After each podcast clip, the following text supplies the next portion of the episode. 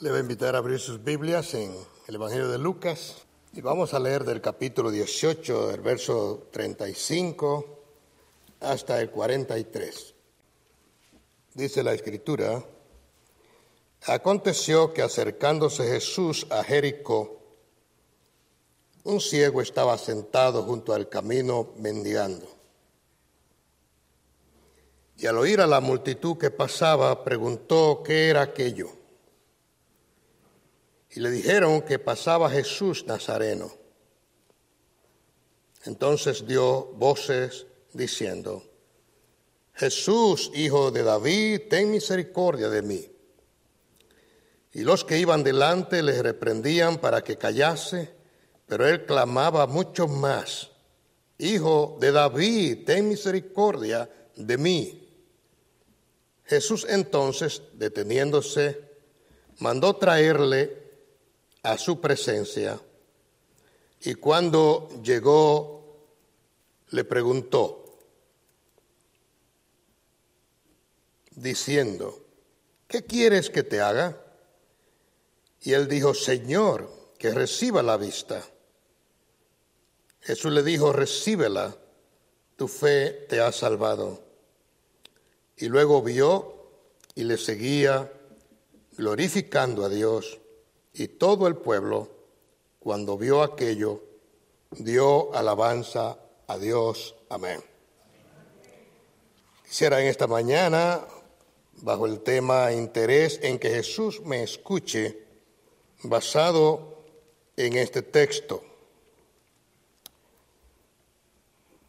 Aquí se canta siempre un himno y es de mis favoritos, que dentro de muchas cosas interesantes que el alma debe saber, está aquella verdad que dice, Jesús tu Dios, tu amigo y Salvador. Entonces debemos clamar a ese Jesús que es nuestro Dios, porque Él tiene misericordia. Nuestro interés de que Él nos escuche y atienda siempre a nuestro ruego. De eso se trata lo que voy a compartir con ustedes en esta mañana. Así que busquemos su respaldo en oración y que su palabra edifique vidas aquí en esta mañana. Oremos.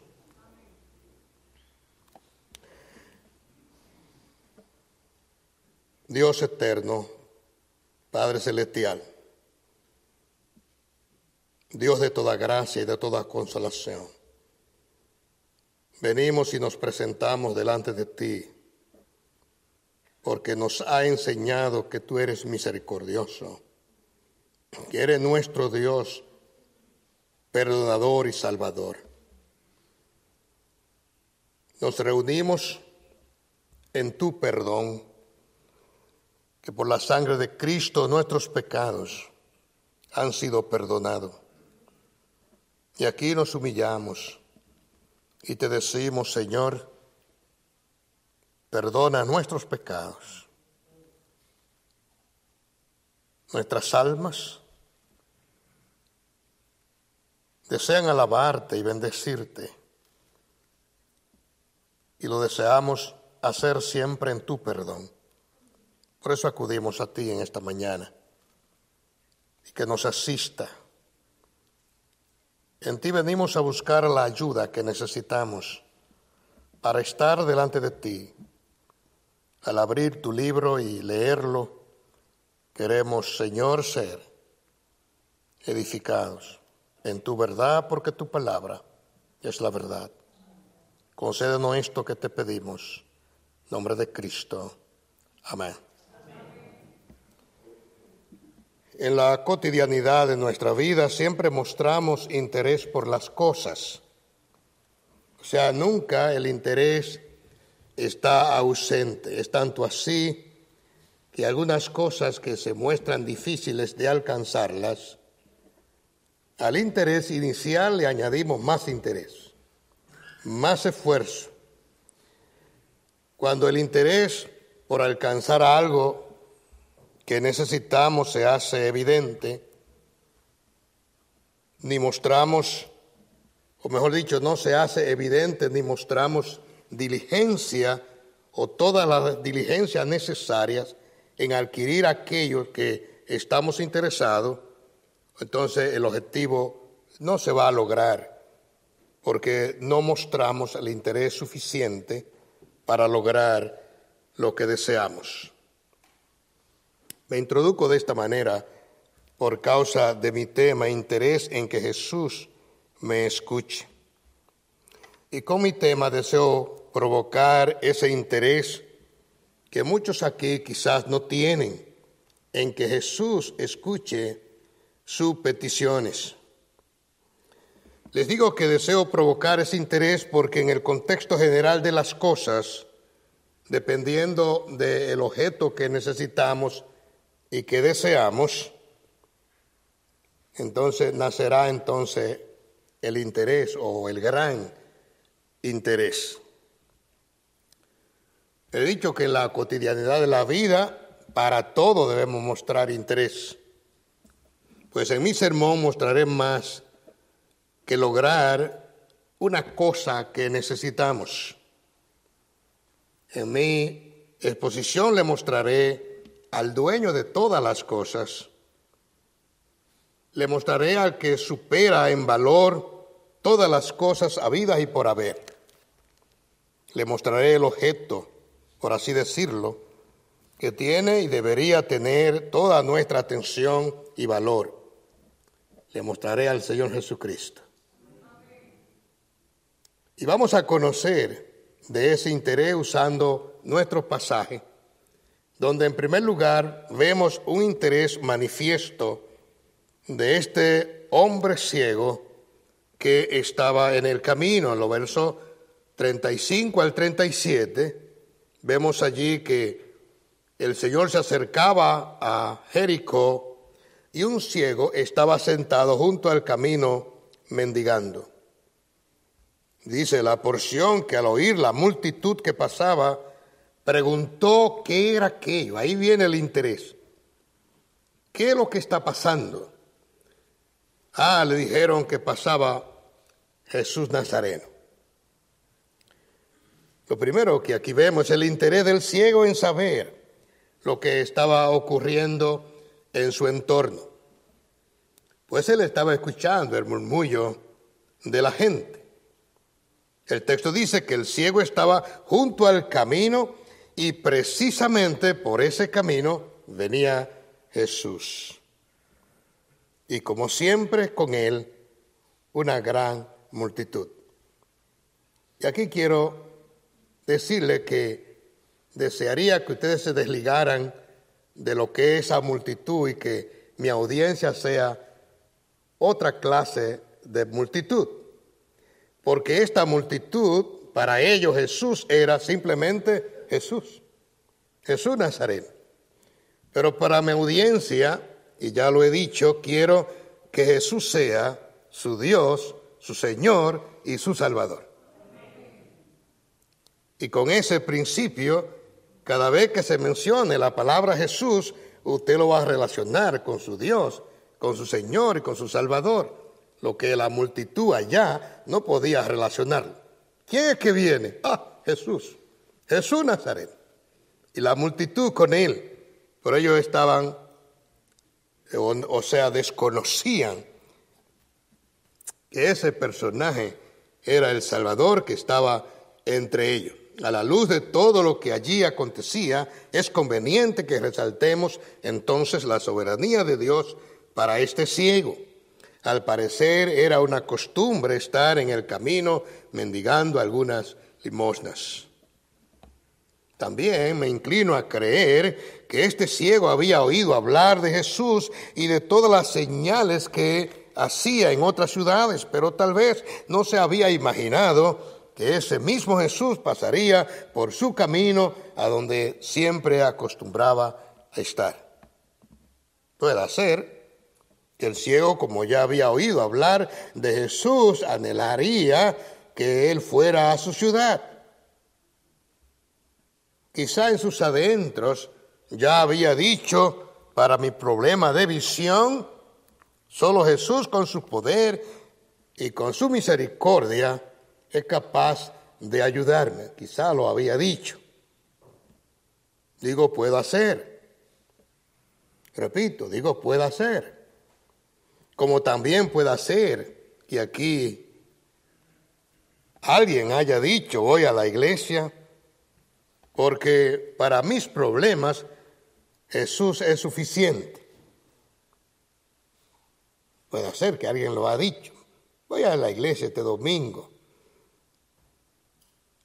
Porque ha considerado que sus problemas nadie puede resolverlo y que solamente el Señor Jesús puede pasar también por tu camino, por tu forma de andar y escuchar también la oración si clamas a Él. Si en verdad alguien ha dicho y está aquí en esta mañana, o siempre ha venido a este lugar pensando de esta manera, no dudes en llamarle, no dudes en decirle que use su misericordia y que con su gracia te salve. Este ciego aprovechó la oportunidad que la vida le estaba dando para resolver su dificultad visual. Jesús estaba por su camino. Y amigo y hermano, Jesús está en su casa. Y tú has venido a la casa donde Él está. Dice la palabra que su casa es la iglesia, que le alaba y le glorifica. Si has venido aquí, llegaste a un buen lugar, porque el Señor ha prometido estar donde están dos o tres reunidos en su nombre. Y Él es el Salvador. Y Él tiene misericordia para mostrártela. Mis hermanos y amigos, aquí vemos el obrar soberano de Dios, pues en el ministerio del Señor Jesús las cosas no pasaban fortuitamente. Había una agenda divina que diariamente Jesús la cumplía. Dice el texto, aconteció que acercándose a Jesús a Jericó, un ciego estaba sentado junto al camino mendigando. Eso no era una casualidad. El Señor tenía su agenda y allí el Señor iba a mostrar su poder. Ese día le tocó ir a la ciudad de Jericó, pues allí dentro de todas las demás señales que en adelante él iba a hacer en la ciudad, en el camino, este ciego estaba orando y clamando al Señor Jesús. Miren, hermano, el hecho de estar aquí hablando de este caso histórico que sucedió hace más de dos mil años, porque el mismo Jesús puede hacer lo mismo milagro a los interesados y que claman por misericordia a la manera del ciego. ¿Por qué digo esto? Ah, porque también aquí en esta mañana hay ciegos. Hay personas ciegas. Personas que no pueden ver la gloria de Dios en Jesucristo, no pueden ver la maravilla del Evangelio, no pueden ver que en Cristo hay salvación, no gustan de una fe pura en el Señor Jesucristo y están ciegos. Ah, solo tienes que mostrar interés y clamar. Solo tienes que darte cuenta de la incapacidad y discapacidad y pedir ayuda a aquel que tiene para darla. El ciego preguntó qué era todo eso que él estaba escuchando. Y le respondieron, Jesús Nazareno está pasando por aquí. Ahora bien, después de ver ese interés en este hombre ciego, pasemos a considerar un ruego en esperanza, una oración con esperanza, un clamor con esperanza. En los versos 38 al 41 vemos que cuando le dijeron al ciego que era Jesús que pasaba, empezó a dar voces a dar voces. Jesús, hijos de David, ten misericordia de mí. a dar voces. Quizá yo no puedo decir o, o, imitarle en la voz que él daba de aquí, de este púlpito, pero el texto le está diciendo. Porque quizá van a decir, si yo me pongo a dar voces aquí, no es que estoy ciego, no que estoy loco. ¿Ah? Pero la idea del texto es que este hombre daba voces y los que iban delante le reprendían para que callase. Pero él clamaba mucho más, Jesús, hijo de David, ten misericordia de mí. El interés en que Jesús me atienda. Ese hombre tenía ese interés. Deseaba que ese Jesús famoso le escuchara y que pasaba por el camino donde él estaba. Se desconoce en el pasaje la distancia en la que Jesús se encontraba, pero él oraba, él suplicaba, él rogaba en alta voz. La idea que el texto transmite es de una plegaria insistente, insistente.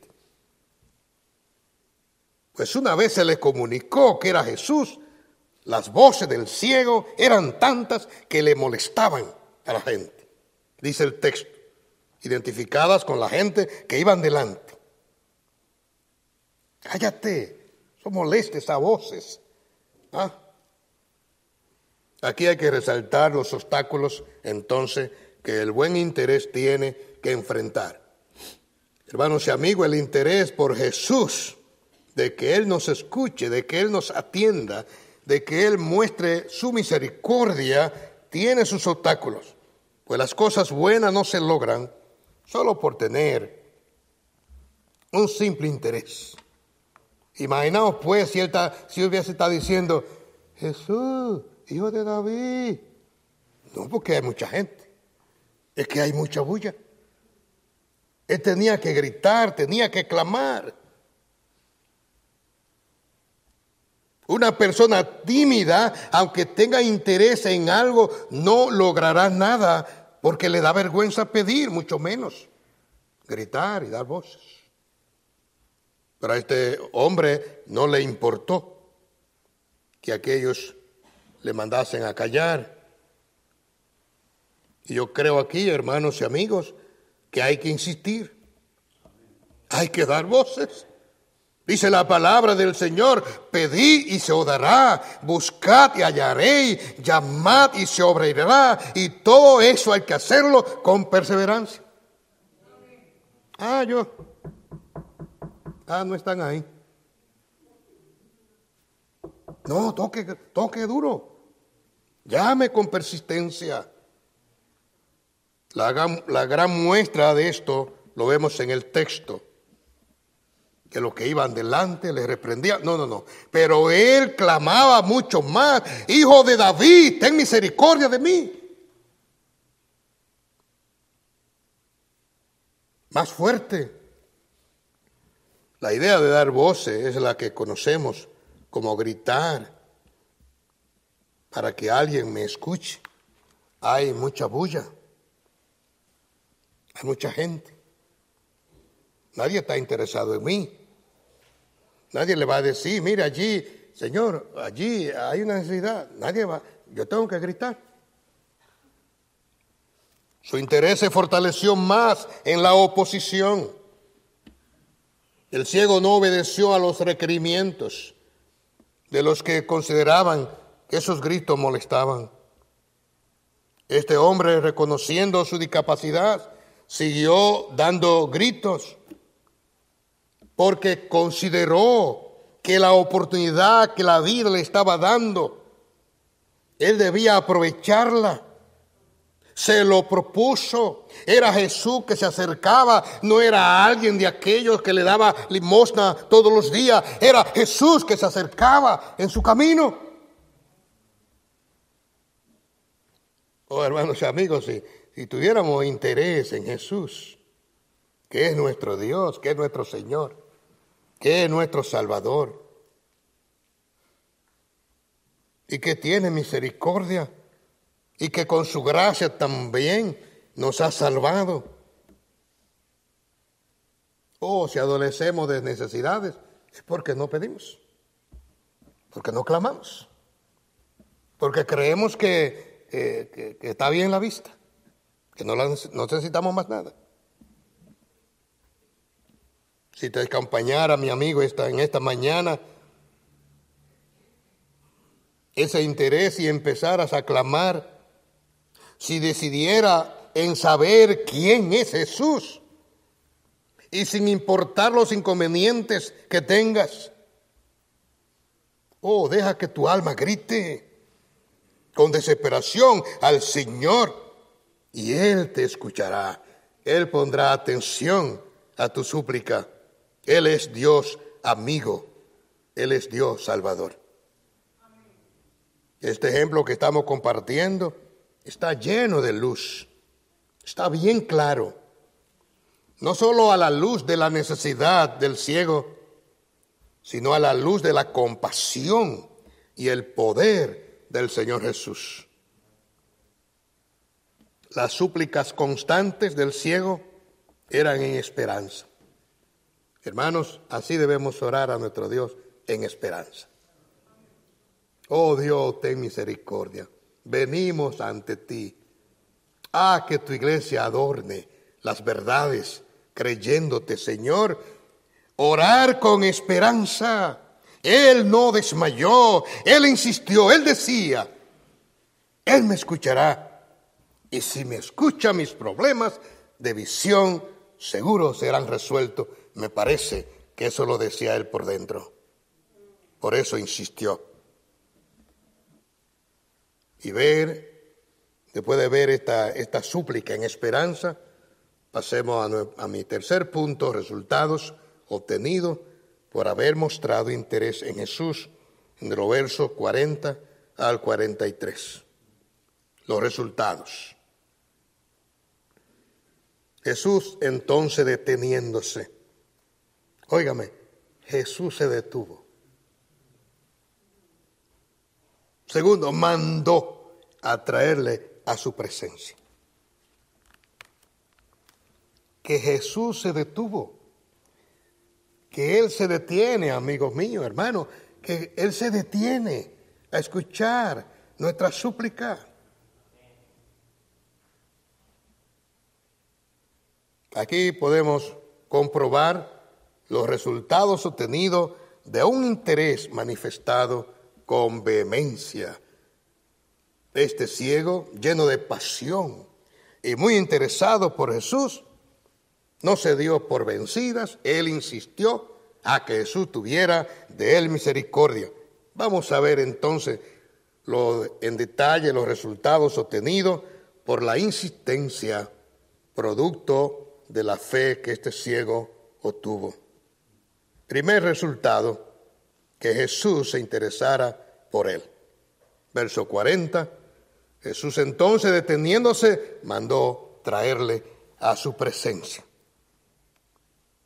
Qué bendición más grande, mis hermanos y amigos, que el Señor Jesús se interese por personas indigentes, mendigos, enfermos y con necesidad de toda índole. Eso es grandioso que Él se interesa por eso, por, esa, por esas personas, por personas rechazadas por la sociedad, como este mismo ciego, que los demás le decían, cállate, Él no te va a oír, tú estás molestando.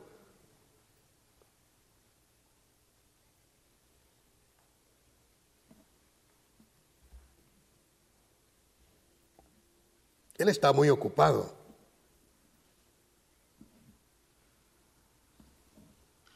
Mis hermanos y amigos, el Señor tiene tiempo para salvar a los pecadores, para atender nuestras súplicas. Él no anda rápido. Había una agenda en Jericó, saqueo y no cuanto más, pero al entrar antes allí, él se detuvo en el camino. Pero ¿qué personaje quería verle? ¿Algún funcionario? Algún empresario, ¿Pero por qué se detuvo?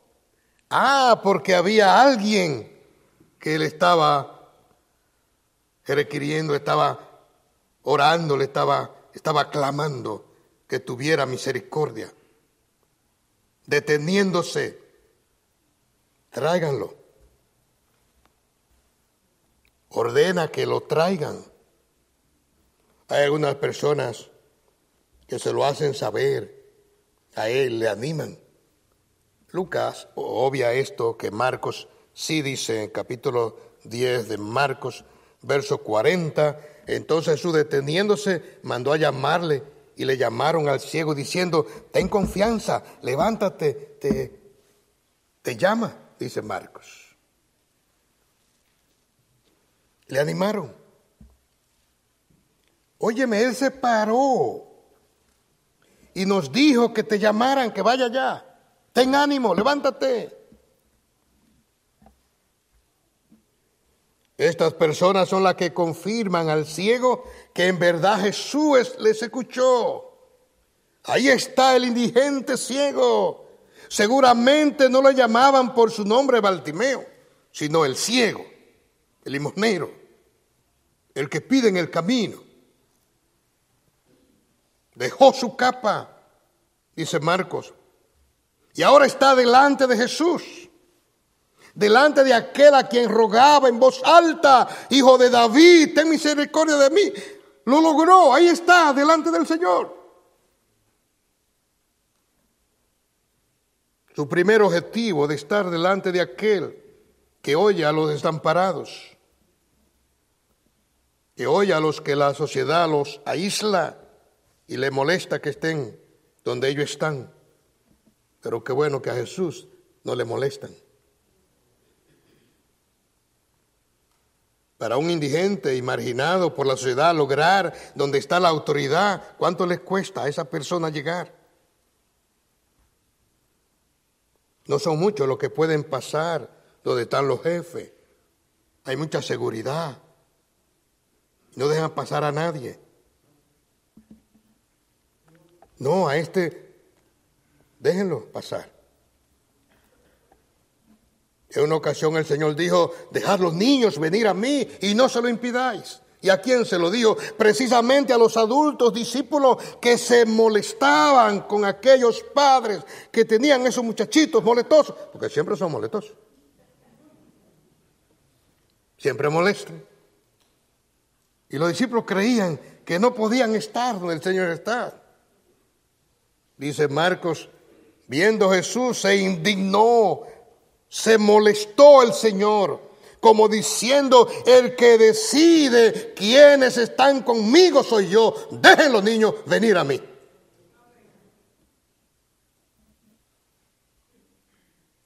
En otras palabras, no les molestia que los niños lleguen a Él como los ciegos, como los leprosos. Voy a ponerle la mano a los leprosos.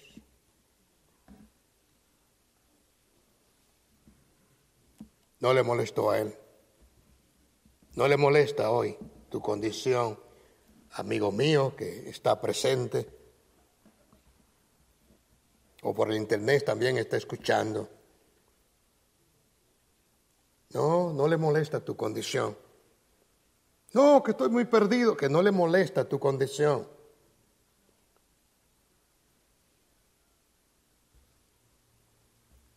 En el caso que nos ocupa, este ciego clamaba. Y ese ruego lo oyó el Señor Jesús, dice nuestro texto. Y ese es el segundo resultado, una atención amable. ¿Qué quieres que te haga? Palabra dulce del Señor Jesús.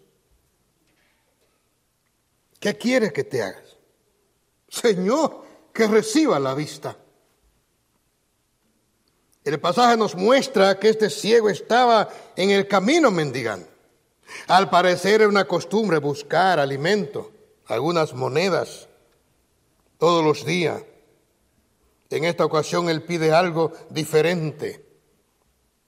Él está pidiendo misericordia.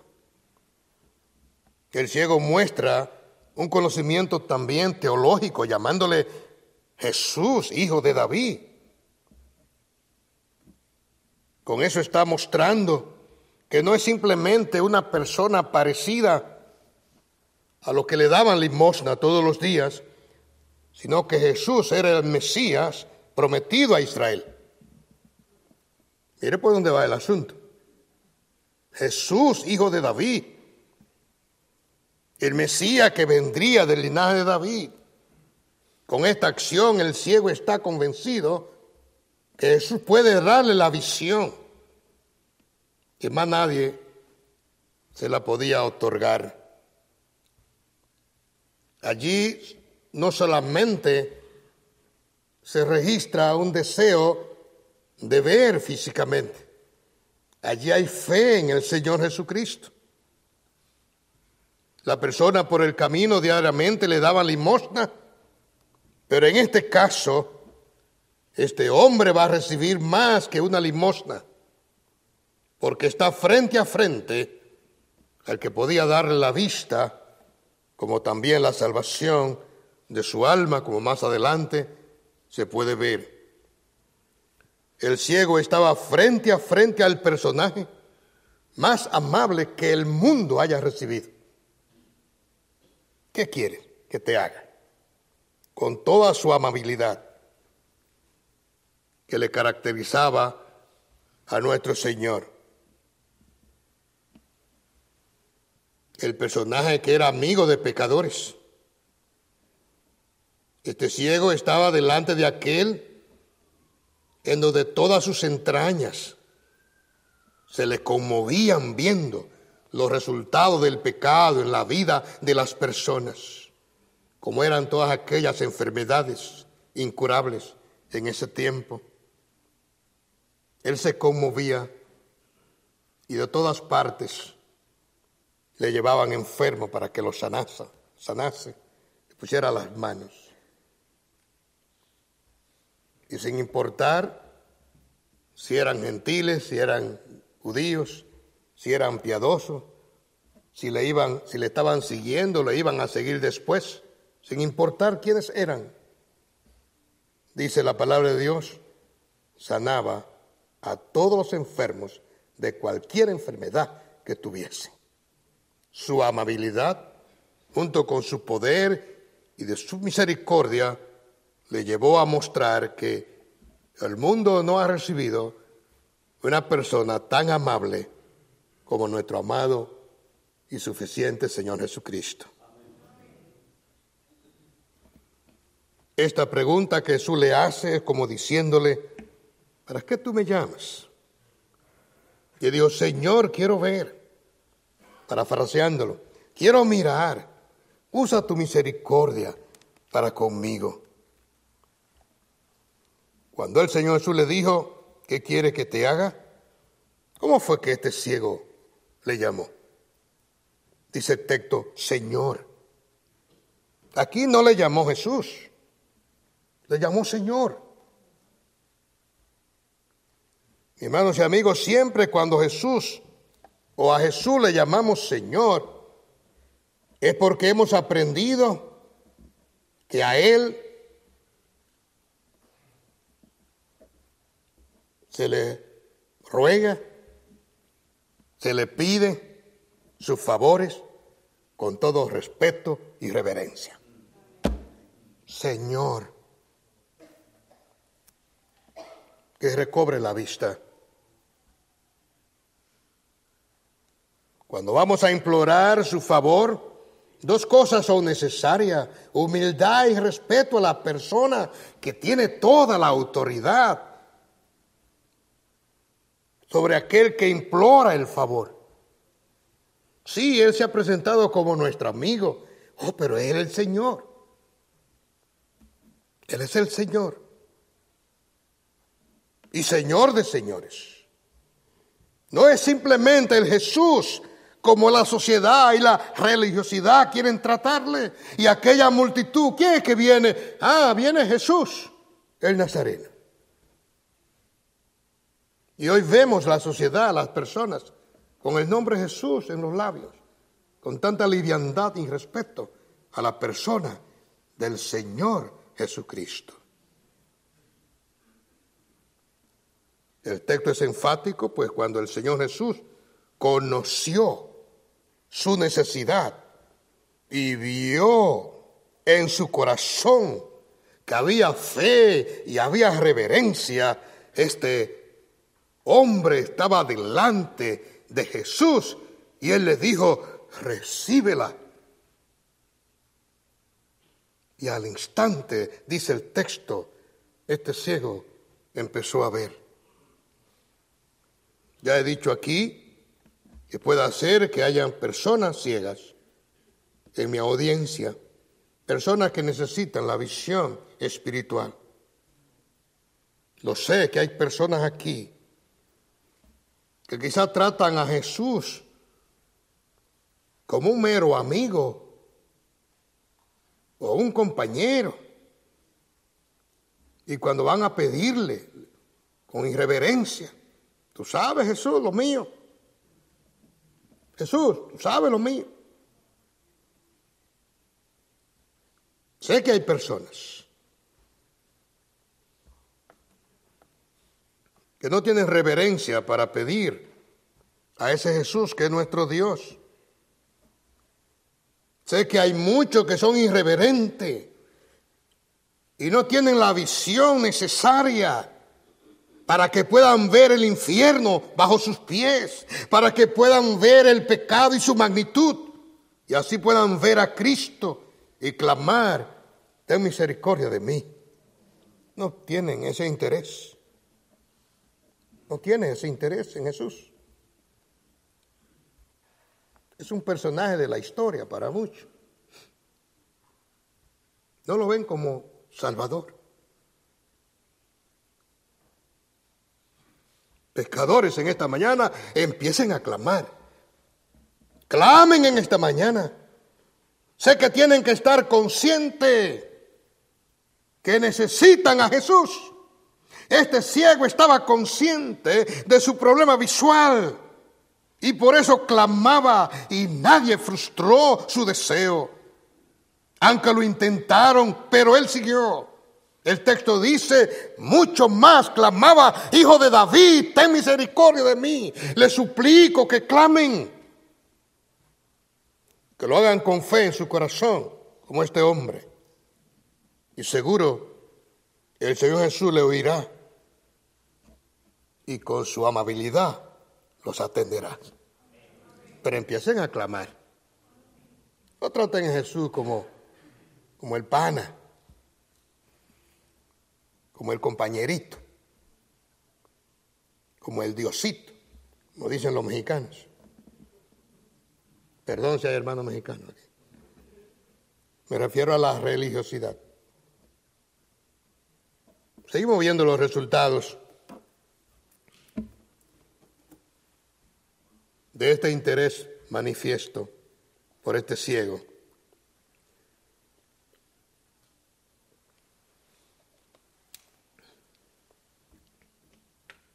tercer lugar, recibió la salvación de su alma. Jesús le dijo, verso 42, recíbela, tu fe te ha salvado.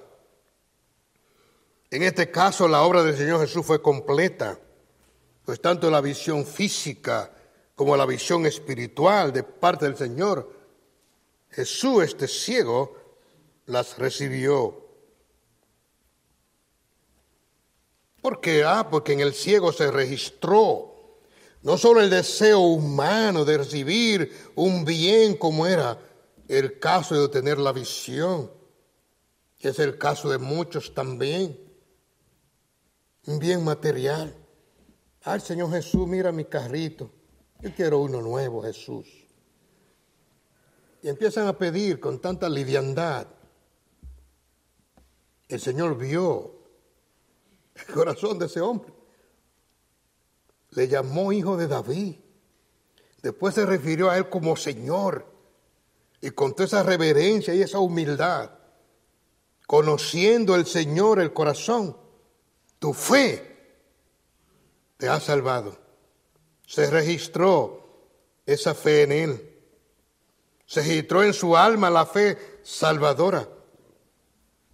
Esa fe que Dios mismo otorga a los pecadores que se interesen por su perdón y por su salvación. Es Dios que habilita a pecadores para que puedan creer con fe de lo alto. Es el medio para Dios hacerlo, usando su palabra, que desde aquí se predica. Es con esa clase de fe que los pecadores reciben la acción salvífica de Dios, llamada la gracia de Dios manifestada en Jesucristo. Dios conoce los corazones. Dios conoció el corazón de Baltimeo el ciego. Dios conoce cada corazón de los que me escuchan. Si quiere clamar al Señor por algún bien físico, Él puede ver también que tú estás interesado en el bien espiritual, pues empieza a clamar al que es todopoderoso. Tu fe te ha salvado. Quisiera que parafraseamos la palabra del Señor Jesús para el mejor entendimiento. Desde que supiste que era yo que venía por el camino, en tu interior nació esa fe que ahora tú me has manifestado. Esa fe te impulsó a clamar, te impulsó a llamarme para que yo tuviera misericordia de ti, pues me he compadecido de tu situación visual, ahora por tu fe también ha sido salva tu alma. Cuarto resultado de este deseo manifiesto de este ciego, dice el texto 43, y luego vio y le seguía glorificando a Dios. Se convirtió ahora en un discípulo de Cristo no solo este hombre empezó a ver y a gozarse por el bien recibido como era su visión, sino que mostró agradecimiento al Señor Jesús, uniéndose y convirtiéndose en un discípulo más, dice el texto. ¿Y cómo era que le seguía? Glorificando a Dios, dando gloria a Dios por lo recibido. Todo ha cambiado en este hombre. Ahora ha recobrado su nombre ya terminó el apodo despectivo, ahora se le puede llamar Bartimeo. Lo entra Jesús, uniéndose a los discípulos, convirtiéndose en, un, convirtiéndose en un testigo más del Señor Jesucristo. El cambio operado por Cristo a lo externo e interno de este hombre hoy es un ejemplo, un tema más de la compasión del Señor Jesucristo. Hoy se puede predicar de ese Señor que mostró toda compasión para con este hombre. Al tomar este pasaje y exponerlo en esta predicación, no es solo para hacer constar lo feliz que se sentiría Baltimeo y todos sus familiares, sino para resaltar el poder de Cristo para sanar y salvar pecadores. Les invito a que veamos el último resultado de este gran interés mostrado por el ciego Baltimeo. Dice el texto, y todo el pueblo, cuando vio aquello, dio alabanza a Dios. Dice el comentarista Guillermo Hendrickson, sin duda, entre aquellas personas hubo algunas cuya alabanza era genuina, y sobre quienes las palabras y los hechos de Cristo habían causado un efecto salvador.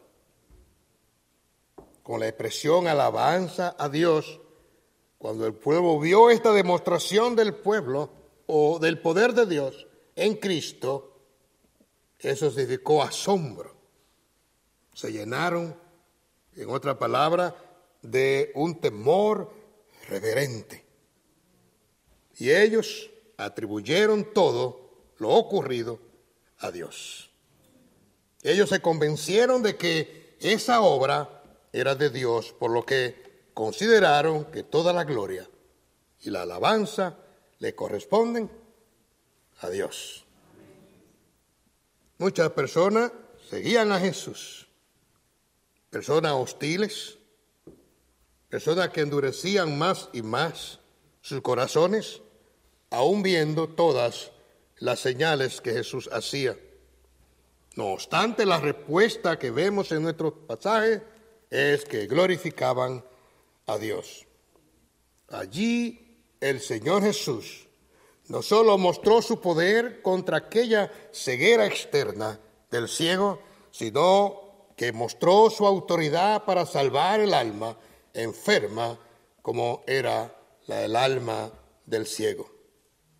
También hay un resultado colateral, no está en el texto, pero quiero hacer mención de él por inferencia, y es el bienestar familiar.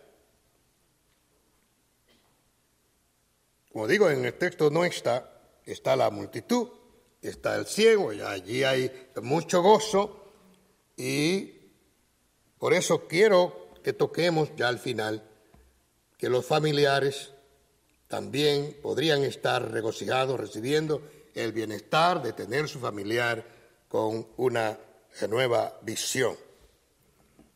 Tanto la salud de su visión como la salvación de su alma detonaron en Batimeo un gran gozo, un gozo que al compartirlo con sus familiares, de seguro, otros se beneficiaron grandemente.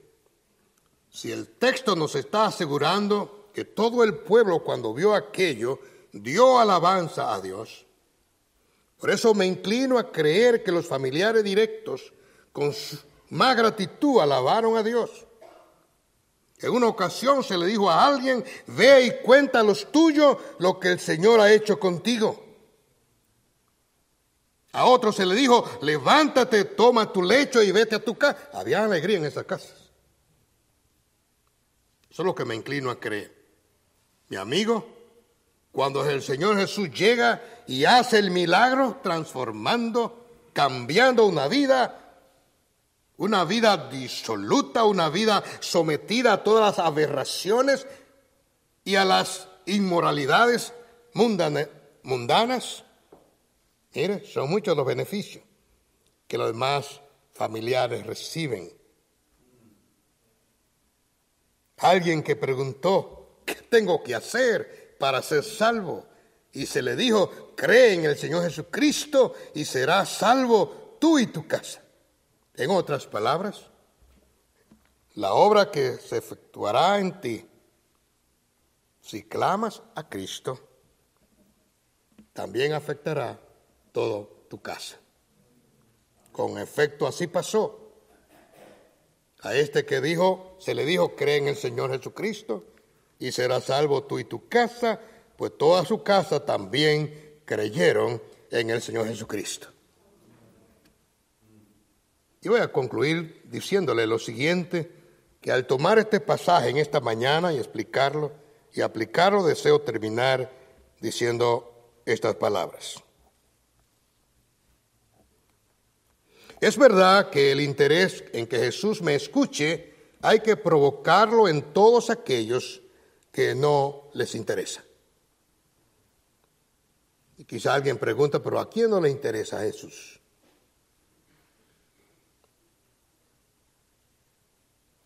Mis hermanos y amigos, eso es una verdad. Hay muchas personas, incluyéndote a ti en esta mañana, que no estás mostrando interés en que Jesús escuche tu oración. Tu oración son de paso. Tu oración, tus oraciones son, además de cortas, son sin conocimiento de quién es el Señor Jesucristo. El desconocimiento acerca del Señor Jesús es lo que mantiene en ignorancia a todos los incrédulos. Mi invitación en esta mañana no es que tú vengas a conocer a Jesús, sino a que le reciba por medio de la fe en Él. Si no le recibes por la fe, nunca sabrá quién es Él. Nunca sabrá de lo que es capaz de hacer el Señor Jesús en tu vida, en tu familia, en tu matrimonio, en todo lo que tú eres. Pero tiene que venir en obediencia a Él por la fe, para que le conozca. Si no le acepta por la fe, perderá el conocimiento que Él te dará acerca de tu persona, de su obra, de su poder, de su amor, de su fidelidad, de su compasión y misericordia, de su paz, de su verdad, de su gozo, de su sostén, de su protección y de sus provisiones. Pero tiene que venir a Él. Y Él te enseñará quién es Él. Ríndete, clamas, empieza a dar voces que tengas de ti misericordia, no te detengas en clamar, Él está presto y se detiene para escucharte. Solamente te digo como le dijeron al ciego, ten ánimo, levántate en fe, Él te escucha y está presto a contestar tus peticiones. Dios guarde y nos bendiga. Demos gracias.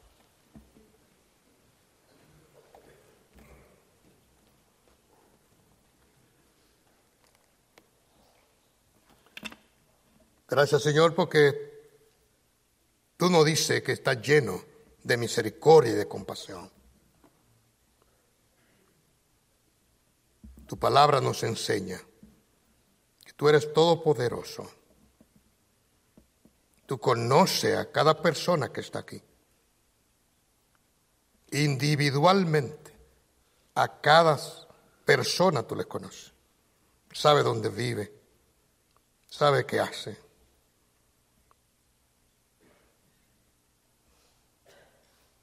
conoce las necesidades de todo lo que estamos aquí.